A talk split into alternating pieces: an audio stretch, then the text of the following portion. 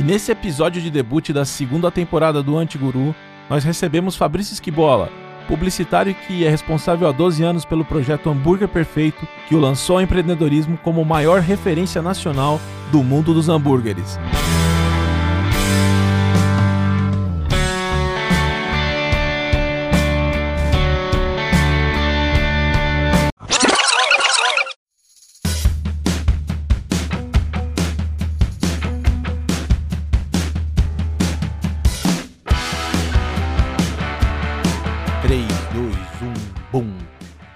Fabrício Esquibola! Como é que tá, meu amigo? Seja bem-vindo ao Antiguru. Fala, Diogão, tudo bem? Muito obrigado pelo convite para bater esse papo aqui. Eu adoro o nome Antiguru. Você sabe que esse nome foi acidental, né, cara? É mesmo, cara. Eu achei quando você me, quando eu vi, você me falou, tá? Falei, cara, maravilhoso tá, a, a, temática do negócio. Tipo, a gente tá numa fase de gurus, mas né, a internet tá cheia de guru por aí. E, cara, o nome anti-guru foi pinçado. Parabéns aí pela escolha, viu? É que eu fiz uma pesquisa para ver, cara. Até tinha anti-guru, não no Brasil, fora do Brasil, mas eram outros temas não relacionados, em inglês, a palavra ligeiramente diferente. Eu falei, é, vai que cola, acho que vai colar, vambora. E é como você falou, né, cara? A gente tá no tempo dos falsos gurus aí, dessa galera toda que tá se aproveitando desse momento, óbvio, né, cara? Como o mercado que tá aí para ser desafiado, tem muita gente se aproveitando. Mas tem os falsos gurus, né, caras, que prometem muita coisa, não entregam nada e acabam vendendo curso de algo que eles estão dizendo que eles vão ensinar a pessoa. Então ele não ficou rico por conta daquilo, mas ele ficou rico porque ele vendeu os cursos dele. Então, assim, é complicado. Não, eu vejo muito. Bom, é, eu sei que a gente vai entrar aí no, nos assuntos, né? No decorrer do bate-papo, mas você deve imaginar o tanto de gurus aí que já me procuraram para lançar curso de hambúrguer. Cara, é muita coisa, muito. Desde que começou a pandemia aí, em março de 2020, tranquilamente umas 15 pessoas por baixo me procuraram para lançar curso. E os caras, os caras, muita gente veio e só falou assim: "Ah, cara, você só precisa fazer o curso, deixa que eu lanço". Aí eu falei, pô, mas a parte que vai fazer o negócio dar certo é o lançamento e não o conteúdo do curso? Eu posso falar qualquer besteira que você vai lançar e vai dar certo? Cara, você tá contratando um ator para você fazer o teu lance aí? É isso, cara. Aí eu fiquei muito com o pé atrás, com uma pulga atrás da orelha aí com esse negócio de, de curso. Não que seja ruim, tem, tem os bons, tem os, os legais, os que agregam, mas acho que ficou um negócio muito, muito forte isso de você tem uma fórmula fala o que você quiser falar, vai vender, todo mundo vai ficar rico, ganhar dinheiro. Eu acho que não é tão, tão por aí, né? Acho que a gente tem que ter conteúdo, tem que agregar, tem que fazer diferença na vida das pessoas que estão procurando. Ah, já virei coach agora. Mas tem que, tem que, fazer uma diferença. Não pode ser um negócio qualquer coisa, entendeu? É isso que eu penso muito. Só não pode ser coach quântico, cara. Vixe, tem isso também? Opa, cara, tem, tem de tudo que você possa imaginar aí, cara. Coach quântico, cara, isso eu não faço ideia do que seja. Acho que nem os físicos quânticos sabem, cara. é, meu esquema é falar de hambúrguer e um pouquinho de marketing digital. É, mas sem papo de coach. Fabricião, vamos lá então, fazendo uma cabecinha aqui para quem tá chegando entender, cara, um pouco da sua vida. Fala um pouquinho pra gente aí nessa cabeça, a gente vai voltar lá nos primórdios da sua vida, onde você nasceu, para onde você foi, como você chegou a comunicação para virar publicitário, trabalhar com marketing, trabalhar com publicidade em indústrias, em, no mercado em geral corporativo. Depois fala um pouquinho do, da sua grande paixão, as duas as duas bunnies com a carninha no meio, queijo, salada e o que vier mais, que pode ser maionese, ketchup e mostarda. Mas vamos falar um pouco da sua paixão, que é o hambúrguer, que é um assunto que você manja muito e desde 2009 você criou o blog, depois do primeiro ranking em 2010, cara, que é um ranking que é, eu antes de te conhecer, eu já sabia do teu ranking, conhecia o teu Instagram. Por coincidência, temos amigos em comum, grandes amigos em comum, Gustavo e Guilherme, lá de Taubaté, moraram aí no mesmo condomínio que você. É. E você que é um paulistano, cara, fala um pouquinho. Eu vou parar de falar que eu já falei muito. Pois é, Diogão. Cara, eu sou, como você falou, sou um paulistano nascido em 1983. Estamos aí com 38 anos. É... Nasci ali no, no bairro do Brooklyn, zona sul de São Paulo. Hoje eu moro no centro aqui, na, na Bela Vista, no meio do caos. Mas nasci no Brooklyn, sempre fui um zona sulista, porque a galera de São Paulo é bairrista, né? Você tá ligado? Então sempre fui um zona sulista ali. E, cara, como todo bom paulistano, a gente nasce comendo hambúrguer, né? Assim que. Agora eu tenho uma filhinha aí de, de 10 meses, eu sei que ela não pode ainda, mas assim que puder, é, eu vou dar hambúrguer pra ela, que é um negócio que, né? É, cara, paulistano. eu acho que a comida oficial de São Paulo são essas duas: pizza e hambúrguer. Era pizza até pouco tempo atrás, agora é pizza e hambúrguer. Exatamente. Então a gente. Eu, eu nasci, cara. Eu me lembro de todas as minhas festas de, de criança, de aniversário, serem no McDonald's. Desde, sei lá, dos, dos 4, 5 até os 10. Era um negócio bem louco. Minha mãe, o melhor dia da minha semana era sexta-feira, quando minha mãe me pegava no colégio e fazia hambúrguer em casa, tá ligado? É, sempre foi essa pegada aí a, a minha sempre foi um negócio que me marcou com alegria. Hambúrguer, para mim, sempre era o melhor momento, sempre era a coisa mais legal. E eu não era gordinho, tá? Eu fui ficar gordinho depois de velho. Mas eu comia, sempre era um negócio que eu adorava. É, até uma história curiosa.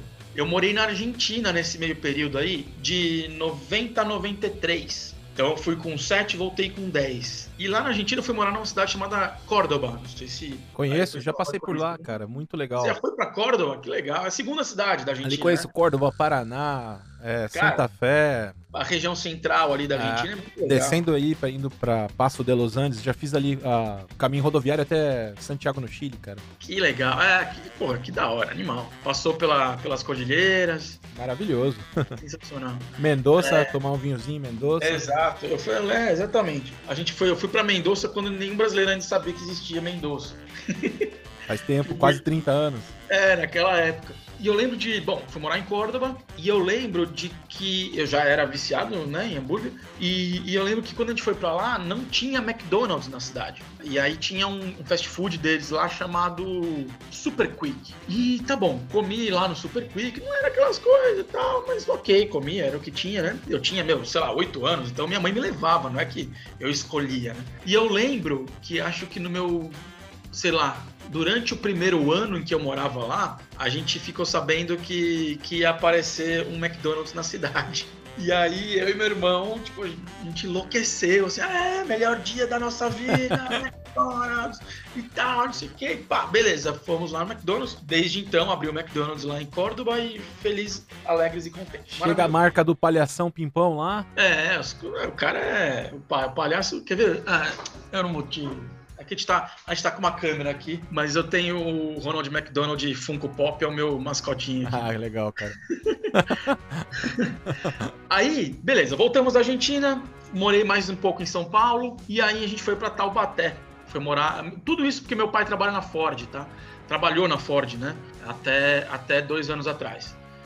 Uh, e aí a Ford levava a gente para tudo quanto é lugar. É, quando a gente foi para Taubaté em 96, que eu voltei da Argentina em 93, fui para Taubaté em 96. Adivinha?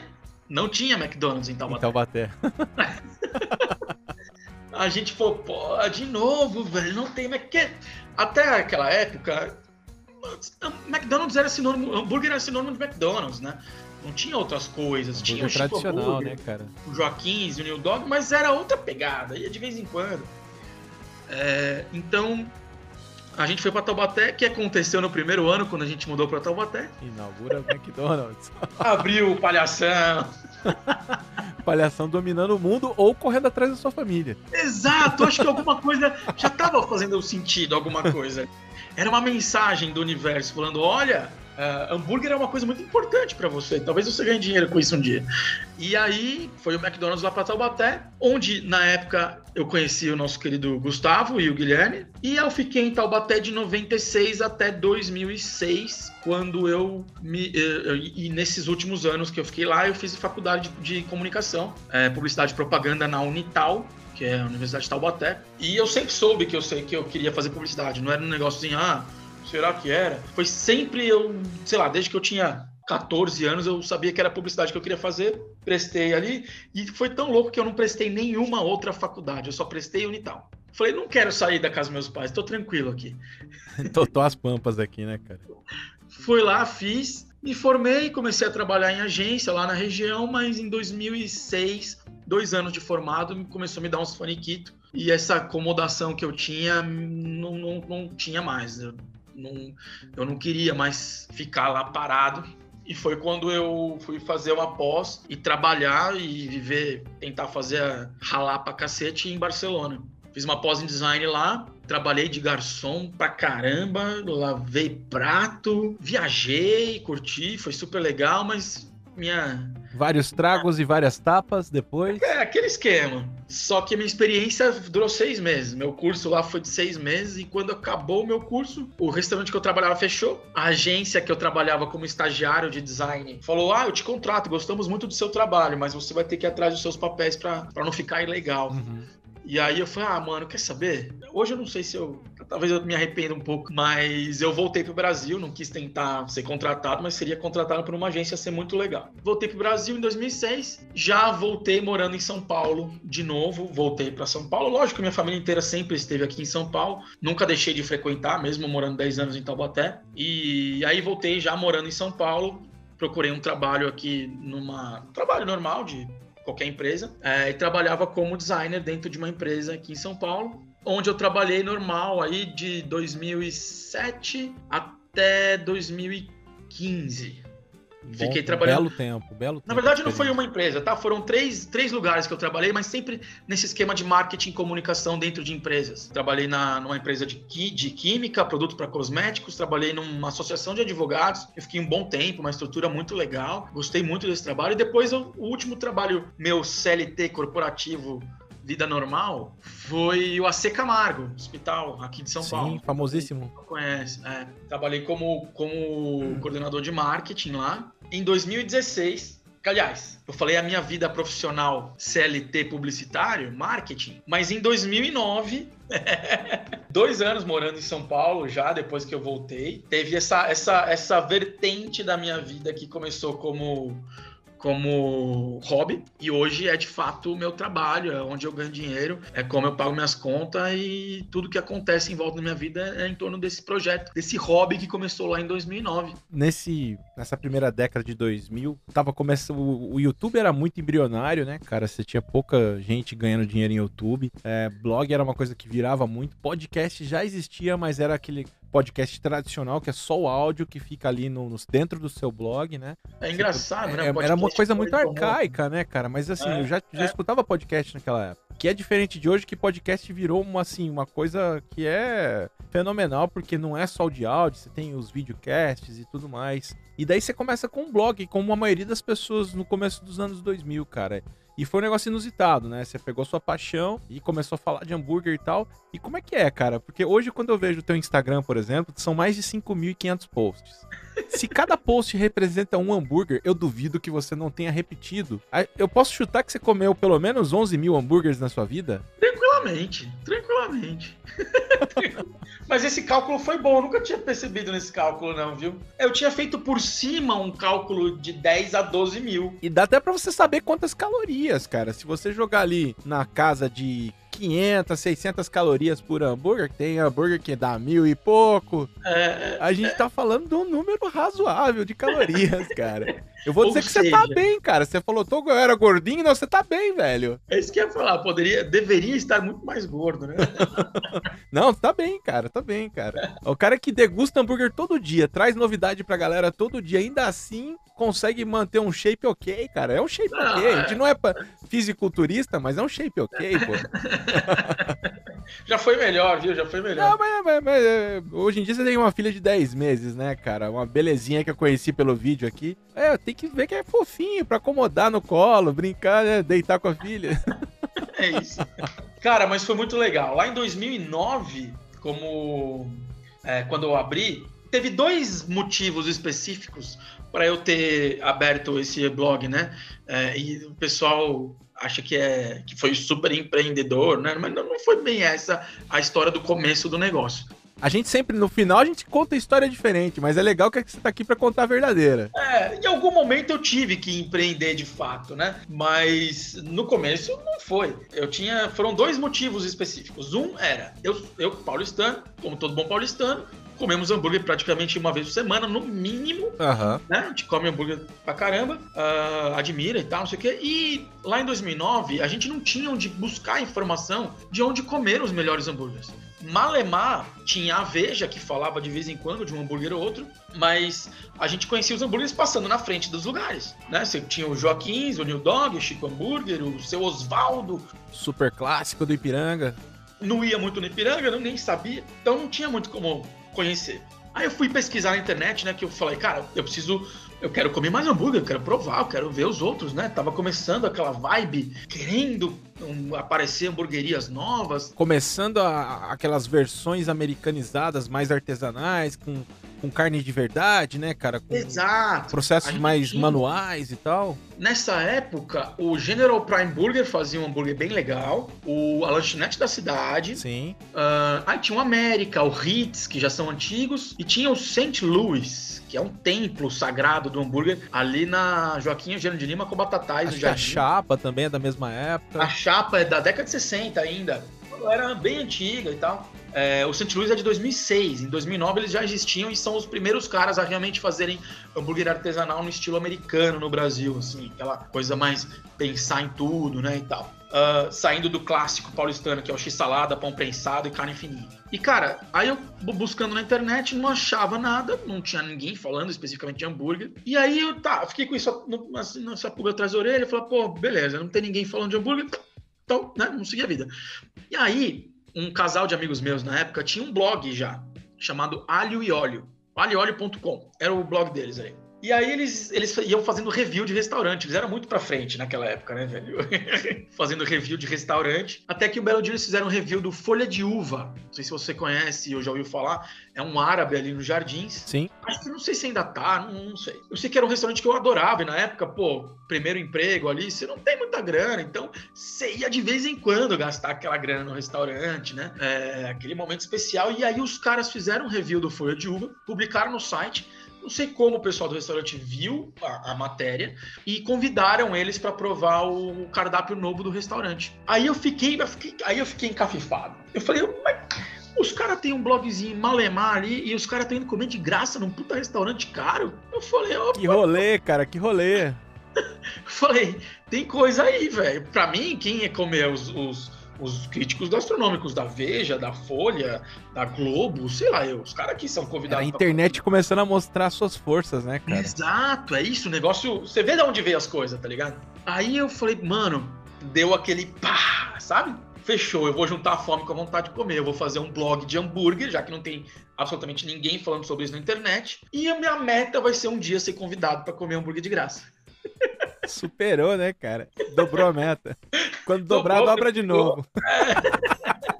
Cara, foi assim que começou. Fiz um Twitter e um blogspot na época. E comecei a sair compartilhando o que, eu, o que eu buscava, o que eu pesquisava. E quando você vira meio que a referência, é, já que não existia ninguém, né, falando, as, as dicas começam a chegar para você, né? A galera começa a te mandar as dicas e você começa a descobrir as coisas e ver aonde estão, como é que é. A história lá do John Nash, né, cara, do Nobel de Economia do filme. O cara falava: Meu, você tem que ir onde ninguém tá indo. Você vai onde ninguém tá, é sucesso, porque você vai chegar primeiro, né? Chega para navegar no mar, o mar tá lisinho sem ninguém competindo. É isso aí. E, cara, isso começou como total brincadeira, né? Eu não tinha nenhum compromisso com, com publicação frequente. Aliás, na internet ninguém sabia como fazer as coisas. Ninguém sabia se tinha que postar todo dia ou não, como é que você tinha que falar, com quem. É, a galera ia fazendo e vamos que vamos ver o que acontece. Tanto que eu comecei no Twitter e no, no blog. Não tinha Instagram e Facebook. Na época, o Facebook já existia, mas não, não tinha como esse negócio que a gente conhece hoje, com as páginas e todas as coisas que já tem. Era você criava um perfil e saía era um Orkut da vida. Mais ou menos um ano depois, nessa brincadeira, o Marcelo Duarte, você deve conhecer, jornalista, ele, ele na coluna dele, que é São Paulo que não acaba mais, na Band News FM, ele descobriu o nosso Twitter, o, o Twitter Burger Perfeito. Porra, ao vivo, cinco minutos na rádio. Ele falou na Band News FM, ele falou do meu, do meu trabalho, do, do meu projeto do Hambúrguer Perfeito.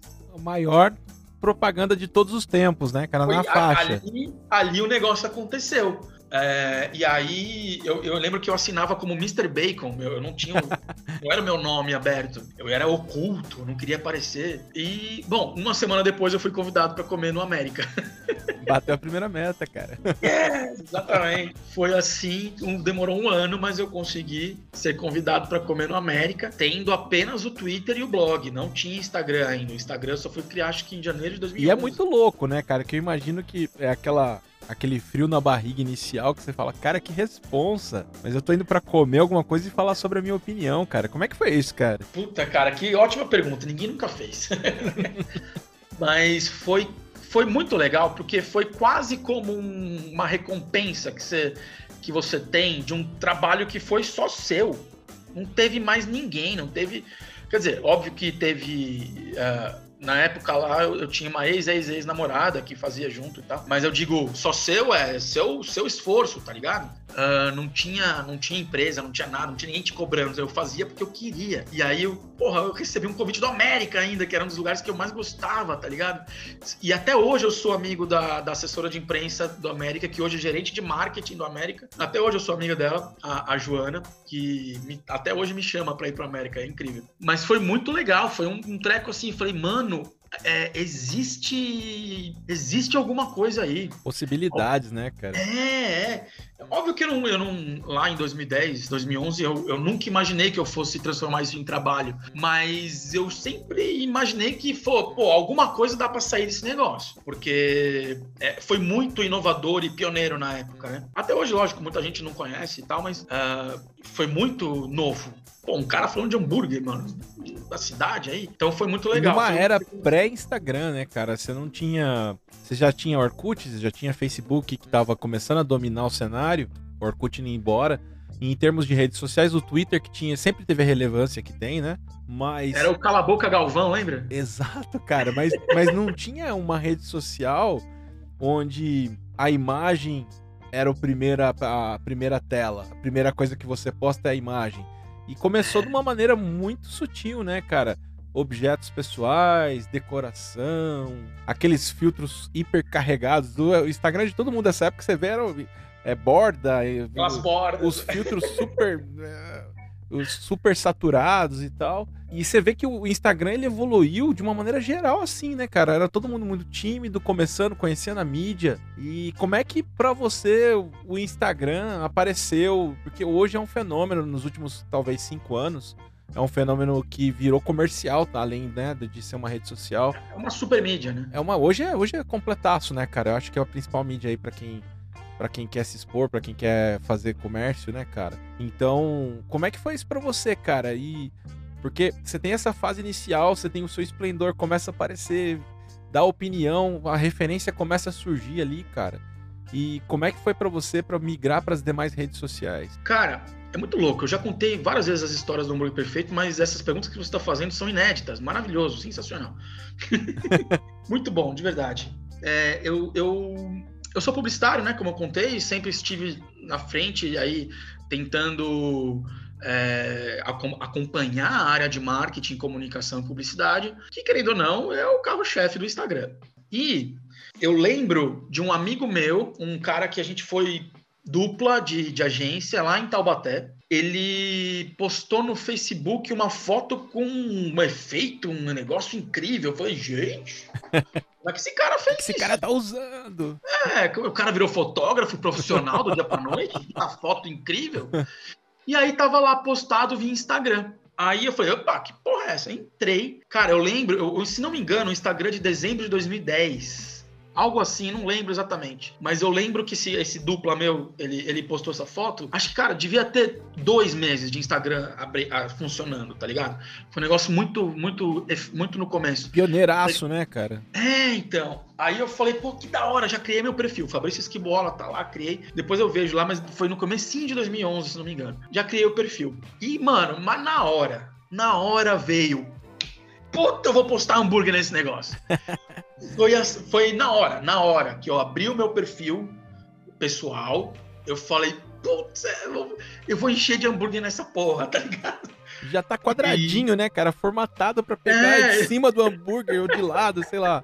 Aí, cara, foi automático assim que eu fiquei sabendo da mídia, eu já abri o hambúrguer perfeito. Só que olha só, cara, que loucura. Eu lembro de, de ter o hambúrguer perfeito, abri em 2011. E em 2014, três anos depois, é, em agosto de 2014, quando eu conheci minha atual esposa, eu lembro de, de a gente sair num lugar e a gente ia mostrar para ela o Instagram. Eu lembro que tinha 3 mil seguidores. Caraca, é um número muito expressivo pra época, cara. Então, mas hoje é nada, né? Então, mas pra época, se você pensar que era, era início de tudo, é muito expressivo. Óbvio Sim, que hoje, você tá falando de 300 e quanto hoje que vocês têm seguidores? Hoje estamos com 320 mil. Então, era 1%, cara, do que você tinha aí. É, é. Mas é muito louco porque em três anos ele aumentou 3 mil seguidores. Exponencialmente. Vir, vi- literalmente viralizou de maneira exponencial, cara. Não, e nesse mesmo, no- assim, seis meses depois, eu me lembro de ter 30 mil seguidores. Foi muito assim, o negócio começou muito louco. Eu lembro quando eu- a gente saiu, eu e a minha atual esposa aqui, minha atual, a única que eu tenho, que a gente- a gente saiu e aí eu tava num lugar onde foi um, um casal de, de, de influenciadores chamados do Pão ao Caviar. Não sei se você já viu. Aham. É muito legal, é o do Zé e da Ana, se não me engano o nome deles. Aí eu tive, a gente chegou até a conversar, ficar um pouco, teve uma amizade, mas hoje em dia eu não falo muito com eles, mas é, sem nenhum problema, na verdade. Eu lembro deles terem 30 mil seguidores quando eu tinha 3. Olha. Aí eu falei, mano, como que vocês fazem isso, velho? Como é que vocês fizeram? Como é que, como é, que é? Qual que é o segredo? De onde veio? E aí os caras tinham um blog na Record e tal. Falei, ah, tá bom, televisão, é assim que faz, então. Bem na beleza. transição, né, de, da TV aberta pra, É. pra internet. E aconteceu um outro fenômeno que me ajudou a crescer, que foi mais ou menos lá em 2014, 2015, começaram o mercado descobriu os hambúrgueres artesanais. Então, em São Paulo começou a aparecer hamburgueria pra todo lado, mais ou menos nessa época. Exatamente. 2014, Nessa época eu tava no Rio, começou por lá também, cara, com Caverna. o TT Burger, o Caverna, exatamente. Aí, o que que acontece? O pessoal para abrir hamburgueria e para pesquisar e saber o que é bom e o que não é, eles, a galera naturalmente foi ver na internet. E quem estava falando de hambúrguer lá desde 2009? Essa pessoa que vos fala. então, foi uma foi muito foi umas conjunções de coisas assim. Eu, eu, eu já estava há cinco anos falando de hambúrguer e de repente o hambúrguer bombou. Eu até me sinto um pouco, não responsável, mas eu sei que eu devo ter ajudado a isso acontecer. Claro que muita gente acabou abrindo hambúrguer com as dicas que eu dei, com as receitas que eu falei lá nos primórdios. E aí o negócio aconteceu, cara. Em 2015, de fato, foi a virada. A Amanda, minha esposa, ela, ela, ela, ela chegou assim: ah, você quer fazer. Você quer brincar disso aí? Então vamos fazer direito. Vamos organizar esse negócio. Mulher é, é foda. A gente escuta falar de globalização desde os anos 90. A gente tem a internet que aparece e alavanca a globalização de fato. E a gente nunca imaginaria que não seria somente o acesso, mas a simultaneidade, mas também a questão dos preços. Que hoje os preços praticados no interior são praticamente iguais aos preços praticados nas capitais. Mas tem uma coisa que eu quero ir além, que é o seguinte, cara. É, nessa história toda tua, você passou por alguns lugares na sua vida. Então você passou pela Argentina, você saiu de São Paulo, você foi pro interior em Taubaté. E cada região, cada lugar que você passa tem uma tradição, né, cara, de hambúrguer. Que hoje tá começando a diminuir essa barreira e você encontra os mesmos tipos de hambúrguer em todas as cidades. E eu, na minha é, muito módica análise aqui, eu percebo é. Você tem a cultura do podrão do Rio, que é uma coisa que é super tradicional. Você tem o carrinho de lanche do Vale do Paraíba. Você tem aqui os, os hambúrgueres fininhos, como você falou, de São Paulo, que são super tradicionais. Os chivitos da vida aí do Uruguai, né? Os, os lomitos aí. Cada lugar tem um, um, um lanche que é, que é tipo. O X gaúcho, não dá para esquecer do X gaúcho, que é super tradicional. Prensadão também. Como é que você, cara, eu acho que numa fase inicial você degustava um pouco de cada e hoje eu vejo pelo material que você elaborou que você consegue separar em categorias, né, cara? Você cri- criou os, os rankings também regionais. Fala um pouco pra gente dessa experiência aí, dessa pluralidade maluca, cara, dos disquinhos de carne. É muito louco isso, cara. É muito louco. Porque, assim, no fim das contas, um disco de carne moído entre duas fatias de pão é o hambúrguer.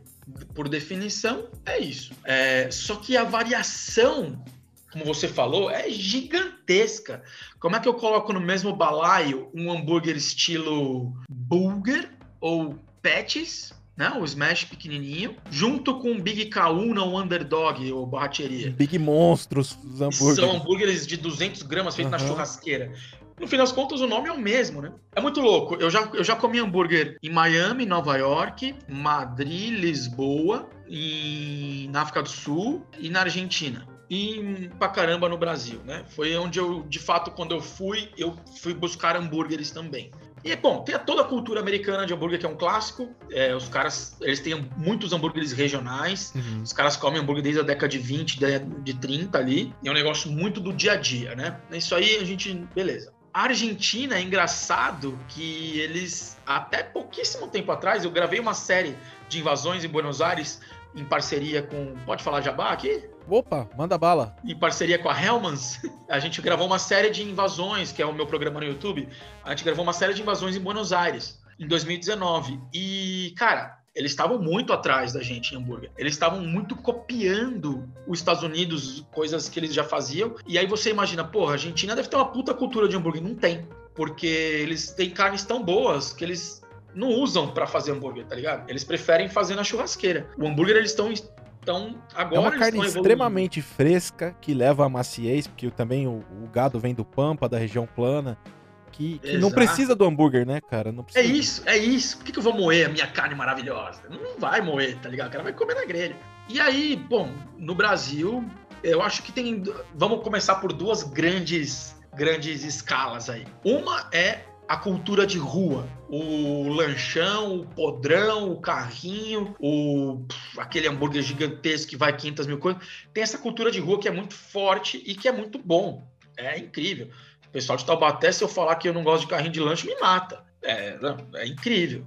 E tem a, a outra parte que, que, estão dentro dos restaurantes, né? Que, tão, que, que são os hambúrgueres clássicos e é que cara aí vai vai embora né? Aí tem smash aí tem hambúrguer alto aí tem hambúrguer na grelha na chapa defumado tem o hambúrguer de delivery de, de cordeiro de porco de frango é, e por aí vai. frango. é complicado e aí eu faço o ranking quando eu vou fazer o ranking eu tenho que botar tudo no mesmo negócio. É foda isso. Aí eu com os, os últimos vai os últimos dois três anos eu vim regionalizando e estilando, é, separando por estilo, vai, os rankings. E é sensacional, cara. É um trabalho que mostra a evolução do seu trabalho ao longo dos anos, né, cara? Porque você mesmo falou, você não, a amostragem era geral antes e você vinha num trabalho difícil tentando ranquear através dessa, dessa mistura doida.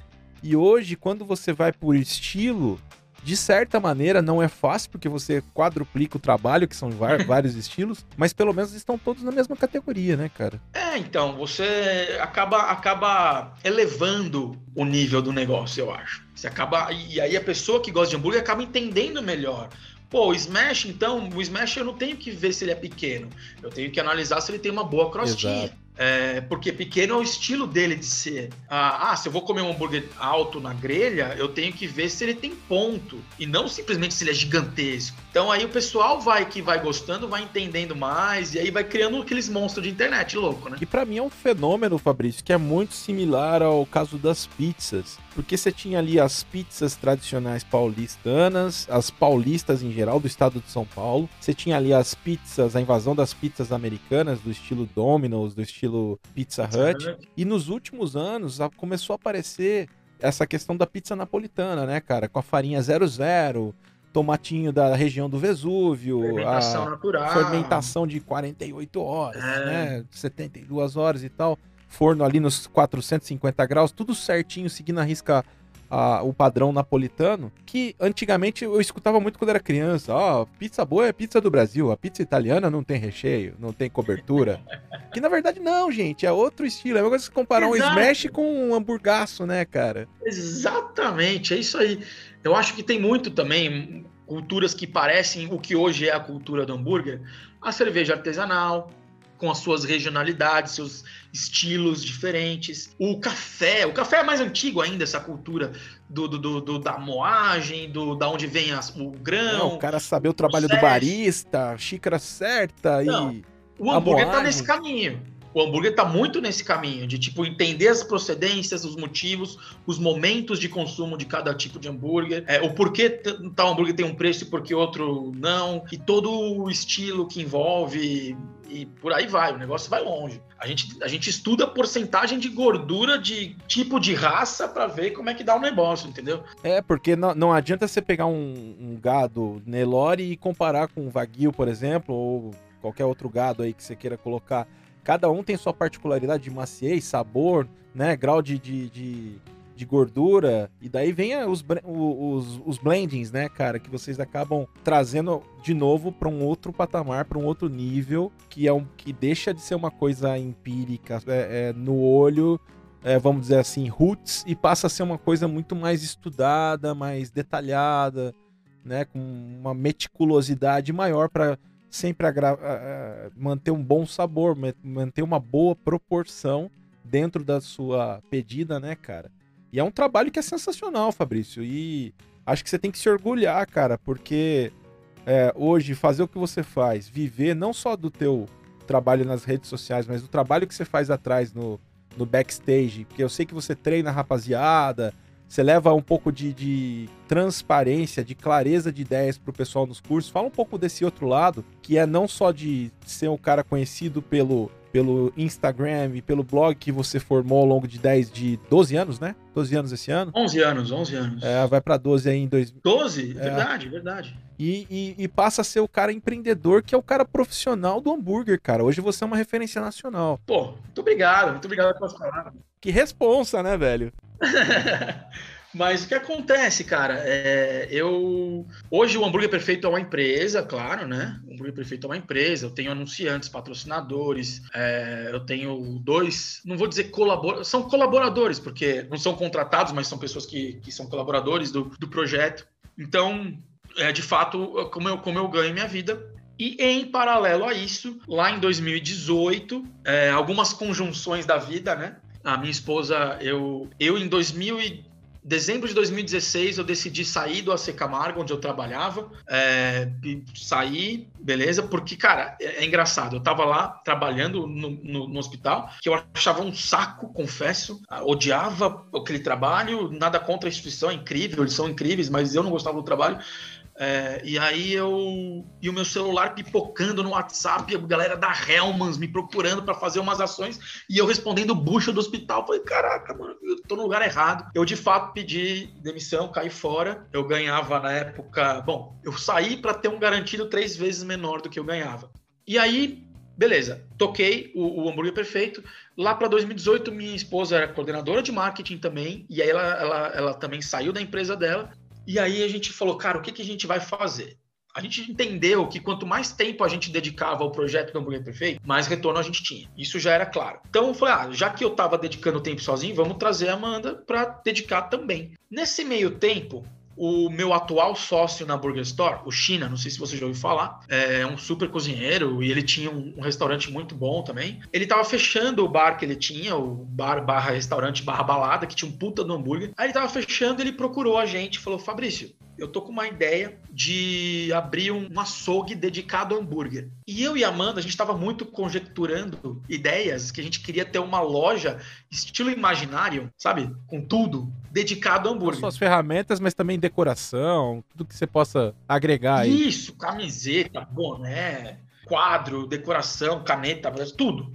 Aí a gente juntou as duas ideias, que era ter o açougue, o empório, mais os acessórios, a decoração, a brincadeira, os negócios. E depois, junto disso, a gente criou um espaço de cursos para hambúrguer. E, e aí, cara, aí foi uma revolução o negócio. Foi tipo, hoje a Burger Store tem os cursos de hambúrguer acho, creio eu, os mais reconhecidos aí do Brasil quando se fala de curso presencial de hambúrguer, é porque, cara, a gente pegou os melhores profissionais do mercado e, e, o pessoal sai dando aula lá. E é muito louco isso. A gente já teve mais de, puta, não sei quantos alunos. Tem gente pra caramba. Eu vou chutar aí mais de mil alunos. Gente do Brasil inteiro, todos os estados já tiveram alunos. E teve dois ou três, se não me engano, estrangeiros já fazendo aula com a gente. Animal, cara. E, cara, é muito louco. Porque aí a gente realmente se compromete com um negócio muito sério, né, cara? Que é a cultura do hambúrguer sempre foi um negócio que, que, eu, que eu vivi, né, que eu vivenciei, mas transmitir esse, esse conhecimento, essa, essa, essa experiência, essa vivência para a galera é um negócio muito sério. E eu tive muito, eu tive a oportunidade de em cinco hamburguerias de alunos nossos, eu poder ir lá visitar. Foi uma no Espírito Santo, uma no Rio, outra em BH uma acho que em Brasília, não me lembro todas agora, mas eu fui conhecer a hamburgueria dos nossos alunos, tá ligado? Depois que os caras abriram e foi muito legal isso. A gente a gente ter um aluno lá que fez um curso com a gente e a gente fala de tudo, tá? A gente fala de marketing, blend, gestão, jurídico, nutrição, RH, que é a sua área. é, a gente fala de tudo lá. E aí ver o negócio em prática, o cara ganhando dinheiro e vendendo hambúrguer e fazendo o negócio direitinho como a gente, puta, isso é maravilhoso que o MBA, né, cara? Que geralmente a universidade ela te dá a base, te ensina a pensar. Mas ela não, não te dá o caminho das pedras, ela te dá a base. Te dá ali um, umas dicas e aí o mapa você vai construir, o mapa você vai buscar. E o que você tá fazendo pros caras é um MBA prático, hein, cara? Porque você tá trazendo não só a questão como ser um chapeiro, um chapeiro qualquer um pode ser. Agora, um chapeiro empreendedor que tem a visão completa de 360 graus do negócio, isso é muito interessante, né, cara? E é uma maneira de escalar que é, que é fenomenal, né, cara? Não tem como você pensar em escalar e crescer o teu negócio se você não olha para todos os lados, né? É um ótimo chapeiro sabe manusear a logística bem por natureza, mas você não sabe tratar das pessoas. Você não Exato. sabe de problemas jurídicos e mete lá um, um, logo com uma marca que já existe. Então, assim, são dicas gerais que a gente. É, as pessoas em geral elas demoram para aprender. É muito legal isso que você traz isso pra, pra galera. Agora eu quero te botar numa saia justa, cara. Conta aí pra gente, cara. Você come todos os hambúrgueres que você faz a invasão ou que você vai é, é, degustar? Ou, cara, dependendo do dia, se você vai comer 5, 6 hambúrgueres, você não consegue? o meu recorde num dia só foram oito hamburguerias. Só que o que acontece? Eu tinha que gravar em 20 hamburguerias em, dois dias e meio Meu no Deus. Rio de Janeiro. E, e aí eu fui em oito hamburguerias no mesmo dia. Confesso que lá pela sexta, sétima, oitava, eu não estava aguentando mais comer o hambúrguer inteiro. Ah, é, ah, a Amanda tá me corrigindo, foram 11. Foram 11. E não vamos cortar a Amanda, tá? Fala pra ela que ela vai aparecer, porque a quarta parede é sempre muito importante, cara. Boa, boa. Foram 11 hamburguerias no mesmo dia e foi isso. Lá pro pro fim do dia, eu não tava mais aguentando, claro. Mas é, eu já tive fases em que, cara, porque assim, o pessoal acha, ah, mas você aguenta comer hambúrguer todo dia? Aguenta, eu gosto mesmo dessa porra, não é brincadeira, tá ligado? é sincero, né? Não é zoeira, é, eu, eu, eu, levo a sério mesmo, eu gosto do hambúrguer, admiro, eu gosto da cultura, eu gosto de tudo, gosto de comer hambúrguer todo dia se deixar. Mas a gente sabe que é um alimento gorduroso. É... E teve, teve épocas, fases que eu tava sem limites. Uhum. Então, o que vinha eu traçava, o que vinha eu traçava, o que vinha. Não à toa, eu. Aí, bom, de fato, eu engordei um, um bom, um, uma boa quantidade de quilos aí. aí, nos últimos meses, nos, principalmente com o nascimento da minha filha, eu tenho tentado reduzir não a quantidade de hambúrgueres que eu, que eu mostro, mas o tanto que eu como de cada hambúrguer. E aí eu tenho que ter um total controle mental, porque eu gosto daquela porra. A ideia é aquela história, né, cara? Acho que o Mohamed Indy, ele faz isso na programação dele, ele mostra. Eu, eu gosto que ele é bem esculachado quando ele sai para dar os rolês dele. Ele fala, gente, tô comendo aqui, mas eu vou dividir com todo mundo, porque senão eu não aguento. Então, assim, é uma coisa que é bem natural, né, cara? Você não tem que fingir que tá comendo tudo. Eu acho que esse é o caminho. Se você quiser apresentar as hamburguerias que vão ficar aí pro futuro pra sua filha, você tem que se cuidar. E não é porque você come pouco que você tá sendo fazendo descaso com o teu principal produto aí, né, cara? É muito louco quando as hamburguerias me convidam, ou até quando. Porque elas anunciam comigo, então elas me pagam pra ir comer hambúrguer. Elas. Normalmente o pessoal já fala, vem com fome. Aí eu já dou um toque e falo, mano, calma, não vai, não é por mal, não é por, por porque eu não vou gostar, não é por nada, mas eu não posso comer o tanto de coisa que você vai me oferecer. eu já falo antes, porque senão o cara fica do tipo, meu, vamos, vamos no carro-chefe da casa, né, no principal clássico, ou então um lançamento da casa mais um clássico, sei lá. Eu falo assim, quanto mais hambúrguer você fizer, menos eu, menos mordida eu vou dar em cada um. Eu vou dar uma mordida em cada um para provar. Hoje não tem como, cara. É, e às vezes até tenho ficado uns três ou quatro dias sem comer hambúrguer. É, cara, eu fico bobo de ver o, o Corbucci, cara. Que aquele cara é uma ah, máquina de comer, né, cara? Esse cara é, é monstro. Não, isso aí, eu, eu entrevistei ele lá no meu canal em 2000 e 18, quando ele ainda não era tão. E é, ele é muito louco, cara. É, eu dou risada. Ele malha consigo... que nem um doido, né, cara? O cara é monstro, ele é grande, é. ele consome aquilo. Aí a gente, eu fui, eu fui fazer trouxa, né? Eu fui fazer um desafio lá com ele de comer rápido. Só que óbvio que eu não tinha a menor pretensão de ganhar. Eu só queria participar e ver como é que é. Eu sei que na segunda mordida ele tinha mandado o hambúrguer inteiro. Ele nem sente o que ele tá comendo. Ele, ele tem técnica, né, cara, pra, pra engolir e beber líquido ao mesmo tempo. Exato. Eu lembro dele analisando as técnicas lá de, do pessoal de Coney Island lá para os campeonatos de hot dog e tal. E ele é monstro, cara. É o maior do Brasil, né, cara? Disparado. No Brasil não tem pra ninguém. Não, ninguém consegue, nem perto, chegar a fazer o que ele faz. Tem um ou outro aí que tenta, mas os caras vê que, que é difícil chegar nele e acaba se desistindo pelo caminho. O cara é um monstro. e, cara, é, falando um pouquinho da, dessa expansão aí que você teve ao longo da carreira, Pô, você começou lá no blog, daí você evoluiu, foi pro Instagram e começou os, e vieram os rankings, depois você regionalizou os rankings, deu uma melhorada nos rankings, todo esse crescimento, você falou um pouco da, da questão da sua loja, né, de itens ligados ao mundo do hambúrguer. E daí você começou com outras atividades também. Uma delas, cara, que é o podcast, que eu já escutei, gosto muito. E, e fala para mim como é que são essas atividades, porque no final das contas você acaba competindo contigo mesmo, né? É, o Hambúrguer Perfeito hoje ele está ele tá em todas as principais redes sociais que tem que estar, tá, ele tá. Então, o Instagram é o carro, é o, é o Hoje nem é tanto, tá? O Instagram e o YouTube são os dois grandes chamarizes aí, os dois grandes geradores de conteúdo do Hambúrguer Perfeito é o Instagram e o YouTube. É, o podcast eu comecei com ele em 2018. Eu digo 2018 porque eu postei o primeiro episódio em dezembro de 2018, então foi 2018. Eu, são os anos aí do podcast, 18 e 19, né, cara? Começou aí. É, todo vapor começou. aí. Foi o primeiro, como quase tudo que eu fiz aí, tirando o YouTube, todas as outras mídias foram as primeiras mídias no Brasil dedicadas a hambúrguer. Então, o podcast foi o primeiro podcast dedicado a hambúrguer no Brasil. E, cara, foi muito louco porque eu, eu, eu não consumia muito o produto, o produto podcast. E aí eu fui me. Fui, fui vendo, fui ouvindo rapidinho. Na hora eu falei, mano, eu preciso fazer. E foi um negócio que eu adorei fazer. Podcast eu adorei. Eu adoro fazer podcast. Porque é muito mais natural, é muito mais legal do que qualquer outra mídia que você faça. E aí, é, hoje estamos aqui no fim de março, não sei quando é que você vai publicar exatamente, mas quando acho que você publicar, já teremos o primeiro episódio do podcast ao vivo no YouTube do Burger Perfeito. Que é o novo passo, né, cara? Não podemos parar, é isso que eu, que eu penso, não podemos parar. Se Exatamente. parar, a onda leva, cara. Então, TikTok eu tô trabalhando agora, tô estudando bem esse negócio. Antes era só dancinha de adolescente, agora o TikTok tem valor, tem muita coisa. É uma mídia boa. que mais cresce, né, cara? É a mídia que mais cresce aí em redes sociais aí é, é, a que tem um crescimento mais exponencial. Não, o TikTok ele tem uma, um poder de viralização insano, cara. Insano. Ele é muito. É coisa. É muito rápido, é um negócio muito louco. Tanto que o Instagram tá correndo atrás, né? O Instagram tá correndo atrás com o Reels, que é uma super, é uma ferramenta legal também, mas com certeza é para tentar pegar o TikTok no começo quase quase pegou e agora o TikTok. Pum. Aquela onda do tio Zuka, né, cara? Viu que dá certo, vamos fazer também e espalhar. Ele conseguiu com o Snapchat. Exatamente. Mas com o TikTok acho que ele não vai conseguir, não, velho.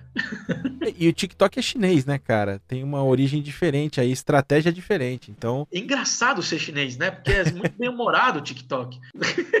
É, é, um, é uma coisa que você vê que os caras lá da Ásia, que tem uma outra particularidade, olharam para o Ocidente e falaram: Isso aqui vai arrebentar no Ocidente, cara. Esses Ocidentes gostam de fazer dancinha besta, deixa, vamos fazer isso pra eles.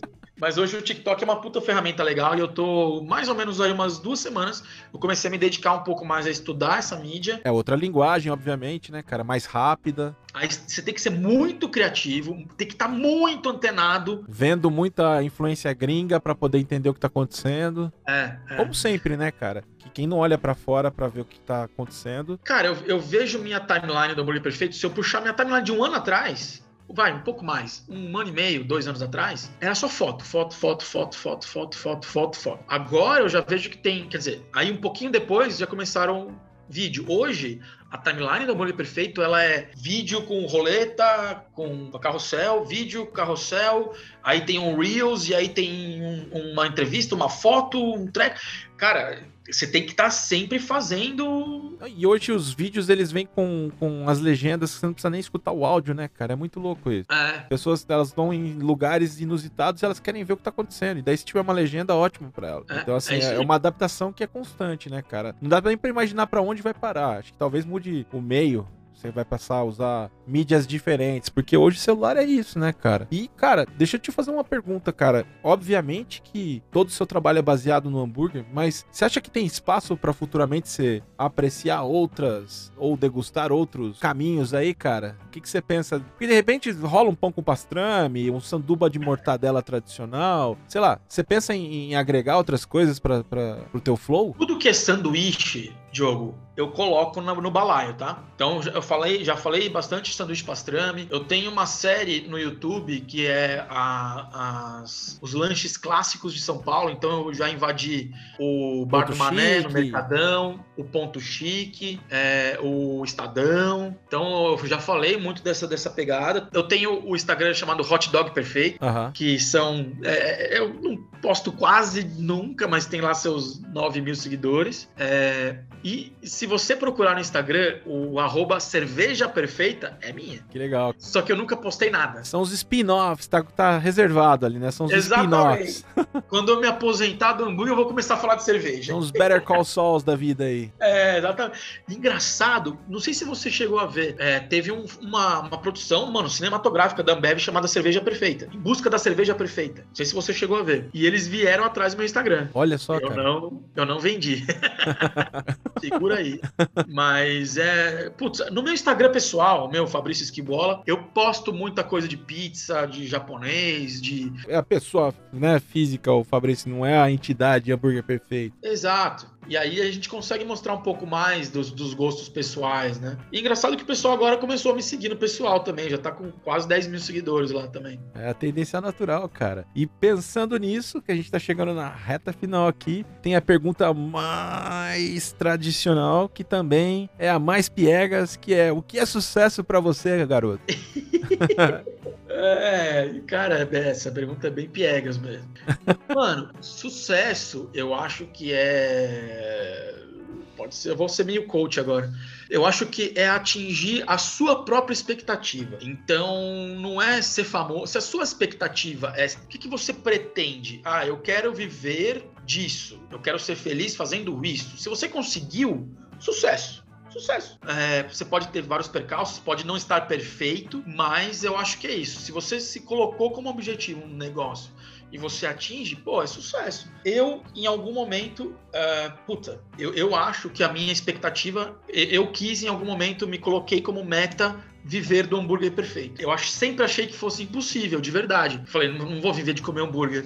Até que em 2016, 2017 eu fiz um movimento arriscadíssimo, larguei tudo para tentar e, cara, deu. Então hoje eu acho que eu, eu me planejo para tornar o mais longe, longevo possível esse projeto. Quero que ele continue por muito tempo. Eu fico me planejando toda vez para isso. Mas eu considero que para mim foi um sucesso total dentro da minha expectativa. O que eu consegui fazer com o Burger Perfeito foi incrível. Então é isso. Se você criou uma meta, uma expectativa e atingiu, pô, esse é o sucesso. E você falou uma coisa que chama atenção, cara. O ideograma chinês para risco é o mesmo ideograma que é usado para oportunidade. Então é uma maneira de enxergar aí, né, cara, como você falou. Joguei todas as fichas em cima ali e apostei. E, cara, tá aí, cara. Você chegou onde você queria. É, e sempre lembrando, vai que alguém faz a mesma coisa e não dá certo.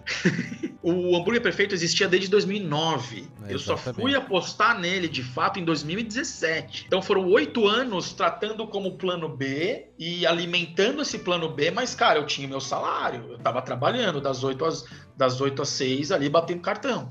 Chegou um momento em que eu achei que tinha corpo para apostar. É aquele momento da singularidade, né, cara? Onde você chega num momento que ou vai ou racha. Você tem ali todas as referências, toda a experiência, já tem o reconhecimento, e aí é um pouco de coragem que você teve, né, cara? E muita. Você e tua esposa, parabéns. Muito obrigado, muito obrigado. E a minha esposa teve, tem grandíssima parte nisso, de me ajudar pra caramba em muitas partes, e na verdade, tocar um negócio melhor do que, do que eu faria, com certeza. É, o time perfeito, Ela que né, chegou cara? organizando o rolê. Ela que chegou. É o time negócio. perfeito, né, cara? Vocês são dois profissionais da área de marketing e publicidade, então é, é- só podia dar certo. E aí, vou te botar agora no final, cara, numa saia justa que não é pra sacanear ninguém, mas eu tenho que te colocar. Óbvio que você, como um pai que tem vários filhos aí, Mr. Catra, né, cara, tem 20 e poucos filhos, você tem aí vários parceiros de hamburguerias e vários caras que você é, viu o crescimento ao longo dos anos que, pô, você não poderia esquecer de ninguém. Mas falando em referência pra quem tá começando hambúrguer, quem, quem quer curtir essa cultura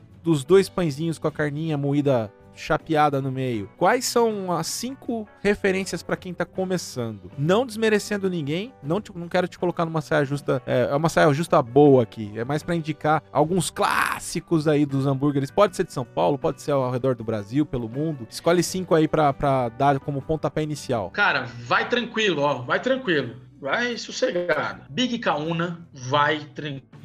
Em qualquer sentido que você analisar o Big Kauna, você vai aprender muita coisa. Pão com carne, do Pedrão. St. Louis. St. Louis, que é, para mim, é onde tudo começou no Brasil, dessa nova onda, né? Sem desrespeitar os grandes clássicos, mas é onde tudo começou. Cara, hoje tem um, o Jones Burger, que é da Zona Norte, que o que ele fez é, é- é- o cara sa- ele tá num bairro completamente fora do circuito de São Paulo, tá no bairro do Limão. Ninguém nunca ouviu falar e hoje botou no mapa, galera do Brasil inteiro que gosta de hambúrguer vai lá no bairro do Limão comer hambúrguer, então não teria como falar do Jones Burger. Então estamos Bicaúna, pão com carne, St. Louis e Jones. Falta o último. Cara, putz, aqui tem. Agora é foda. Agora pro último tá foda, né?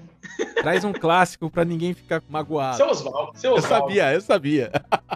Eu sabia que seu Oswaldo ia entrar nessa, cara. Não tem como, né? Opa! Ah, peraí, que a Alice tá. é, fica- ela ficou chateada com que não tem os novos da geração dela. né? Cara, eu queria, queria te agradecer e abrir agora o espaço pra um jabazão, cara. Pô, cara, é jabá ou agradecimento junto? Pode ser? Manda bala, brother. Primeiramente, queria de verdade agradecer a oportunidade, o convite. É uma honra é, participar aqui do Antiguru. Maravilhoso. Obrigado mesmo. E, cara, eu vou falar: o hambúrguer perfeito, onde você imaginar no universo digital, o o hambúrguer perfeito tá lá, falando de hambúrguer. Então, o Instagram, YouTube, eles já estão aí estabelecidos, legal. Vou falar, me segue no TikTok. Me segue no TikTok, é novo, não tem ninguém. Vamos lá pro TikTok ver o que a a gente outra. faz. É, mas, cara, o- é só procurar hambúrguer perfeito onde tiver, no Twitter, no Instagram, no YouTube, no TikTok, no Facebook. O Facebook ainda tá bombando. No Spotify, no iTunes, tem o podcast. Ou dá um pulo lá na loja, na Burger Store. É, é muito democrático, né, cara? Dá pra entrar em todas as redes e continuar, por mais que tenha rede mais contemporânea, rede de tiozinho, rede que é mais pra galera hype, tem pra todo mundo, né, cara? Clubhouse, cara. Tem o Clubhouse. Eu tô lá no Clubhouse, 1.200 seguidores já, mano. então é isso. Onde, onde você quiser saber de hambúrguer, digita hambúrguer perfeito, qualquer mídia que a gente vai estar lá falando de hambúrguer. E um pouquinho de marketing, eu gosto de falar também, que é a minha, minha origem. No meu perfil pessoal, eu falo muito mais de marketing, no Fabrício Esquibola, mas estamos aí também falando de hambúrguer e e um pouquinho de marketing que não faz mal a ninguém. Cara, queria te agradecer do fundo do coração por ceder aí seu tempo, seu tempo aí de empresário versus o tempo de pai e marido. Numa terça-feira, diga-se de passagem, gravando aqui, cara, cedendo um horário nobre pro Antiguru. Eu sei que hoje não existe mais, né, o horário nobre, tá todo mundo focado na primeira tela, isso aí é coisa de tiozinho.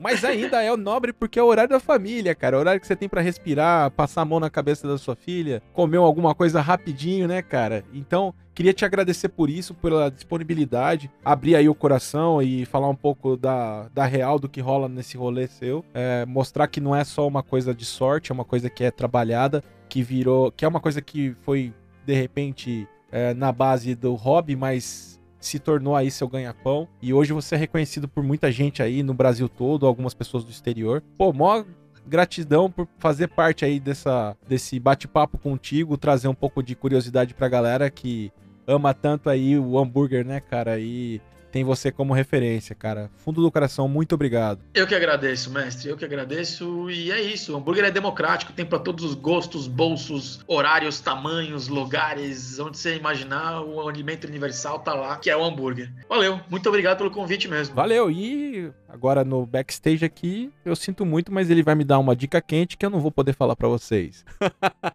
Valeu, cara. Valeu. Um abraço. Brau.